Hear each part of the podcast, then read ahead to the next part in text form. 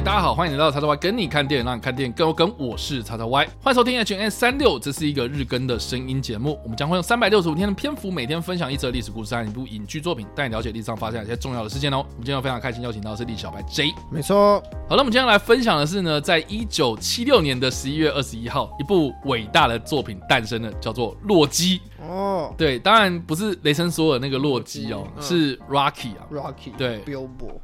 对，洛基，也就是由席维斯·史东担任编剧和主演的电影哦，并且呢是由约翰·艾维森所执导的全集主题的电影。那这部电影呢，它最大的特色呢，就在于说，当年的席维斯·史东呢，并不是一个在好莱坞赫赫有名的演员哦，所以呢，当时呢。席维史特龙他在写完这个剧本之后呢，他其实一直都找不到谁来拍，而且电影公司其实也不屑这个默默无闻的小人物来担任这个角色，而且有些人可能就说好，那我拍，但是你可以不要演，因为你真的不有名。对，所以当时呢，他就找到了这个约翰·艾维森哦来帮他指导，而且他很坚持的说他要自己主演，所以就以这个一百美金的制作预算哦，仅仅用了二十八天来拍摄，来完成了这一部《洛基》电影。那当然呢，《洛基》电影在上映之后呢，它总共在全球获得了二点二五亿的美金票房哦，所以其实一百万美金的制作预算，然后获得了两亿多的票房，当时的两亿，这真的是非常非常惊人的一个 这个现象啊！当然，这个两亿当然是后来可能比如说重新上映啊，或者总 total 这样，总 total 到目前为止，他已经赚了二点多亿了，所以哇。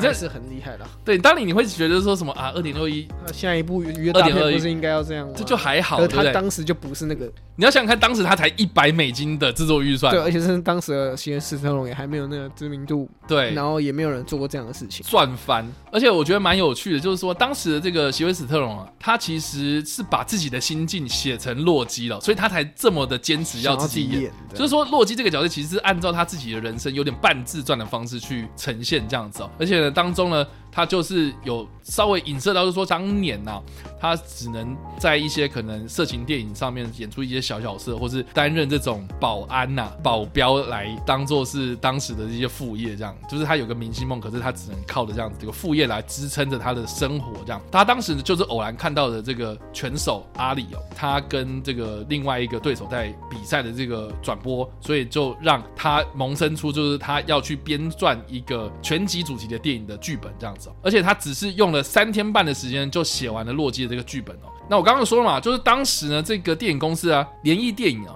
就是 United Artists 这个公司呢，他一开始就是对这个剧本有很高度的兴趣，而且就用当时来说还蛮贵的一个价格，就是七万五千美金的代价呢，想要去收购这个剧本哦，并且呢还提出说他们要找艾尔帕西诺啊、劳勃瑞福啊，或是保罗纽曼这些人来主演哦。但是席维斯史东他真的很坚持要去自己演出哦，这样子，所以到最后面这个电影的预算呢才降到一百万美金的制作预算，因为当时这个一百万美金大概是什么样的概念？就是等同于一集的电视影集的制作费。嗯，所以就是等于是说，你只是用一集的影集的制作费，然后来拍一部电影，其实蛮蛮可怕的，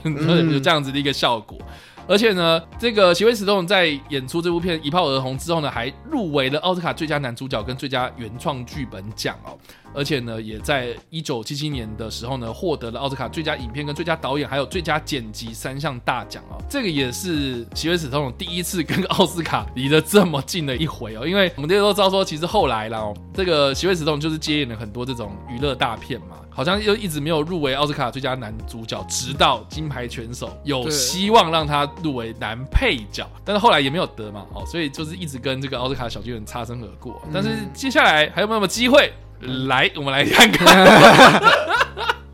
但不管怎么样啦，洛基对于美国文化或是这种庶民文化来说呢，它真的是影响非常非常大的，因为它接下来就是拍出了第二集、第三集、第四集、第五集，甚至还到了二零零六年还推出了第六集。对，洛基勇者无惧嘛。嗯。然后后来还出了外传，也就是我们之前有提到过的这个金牌拳手，而且最近第三集要准备要上映了嘛，金牌拳手三。所以总共有一二三四五六七八九，总共目前是有九集，目前有九部洛基系列的电影呢。包括金牌拳手啦。所以其实你就知道说，其实洛基在一开始哦，他就是席维斯·史特龙的写照啦。从一个默默无闻的拳击手开始，一路打打打打到一个知名度非常非常高的一个名人这样子。这里其实也是席维斯·史特龙的这个演艺生涯的写照。对对，那而且呢，他真的是影响力大到就是说，因为洛基他的故事主题是发生在费城嘛。嗯，你知道就是在洛基第一集的电影里面有一个就是洛基他爬。爬这个楼梯嘛，对，这个非常非常经典的这个画面。然后那一个的地方，现在你去看那个费城的那个楼梯哦，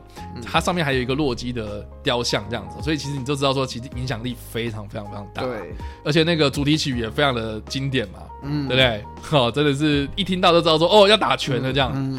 所以啦，以上啦，这个就是我们今天所分享的历史故事，还有我们所推荐的电影呢，都是洛基。那不知道栗小白 J 今天会是什么样的反应呢？噔噔噔噔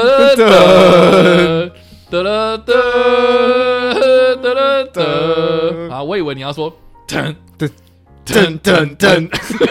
噔噔噔，你看。好啦，你你你都有看过吗？有啊，我我就是八部，目前是放八部嘛，八部我都有看过啊。哦，都看了，我的八部我都有看过。哇塞，真的是非常的难得。因为小，因为没有，我看我大概看洛基应该是我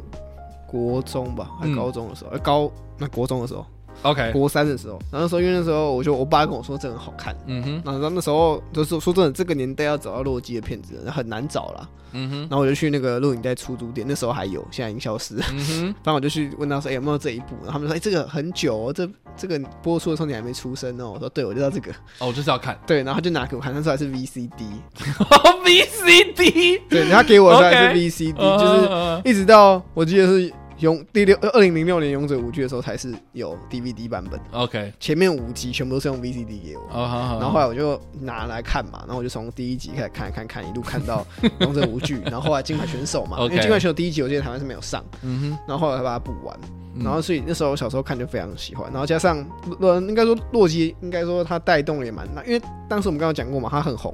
所以他也带出了蛮多有名的演员嘛。嗯哼，包含是那个杜弗朗格。嗯，也是在那个第四集《天下无敌》的时候，是的，演那个俄罗斯的选手，俄罗斯人，对吗？把那个阿波罗打死的那一位，嗯，反正一炮而红嘛。所以后来杜放格也是因此，就是算是被席维斯特龙提拔起来，嗯，然后就跟他一起混这样，嗯哼，所以我那时候看这这么多集，然后说从 B C D 看看看到现在这样，我所以我我自己很喜欢这个系列，所以我现在也有洛基第一集到勇者无惧就六集的。蓝光，我后来又把那个我刚我那时候讲我看了 VCD，因为那家店后来倒了，然后后来就我后来就把那些 VCD 又买回家，嗯哼，就当做是个纪念，一个时代的纪念。好的，感谢大家今天的收看或收听啊，嗯，不知道大家听完这个故事之后有什么样想法，或是你有没有看过这部电影的，都欢迎在留言区留言或在首播的时候跟我们做互动哦。当然呢，如果喜欢这部影片或声音的话，也别忘了按赞、追踪我们脸书粉团、订阅我们 YouTube 频道、IG 以及各大声音平台。也不用在 Apple Podcast 三十八点上留下五星好评，并且利用各大的社群平台推荐和分享我们节目，让更多人加入我们讨论哦。以上呢就是我们今天的 H N 36，希望你们喜欢，我们下次再见，拜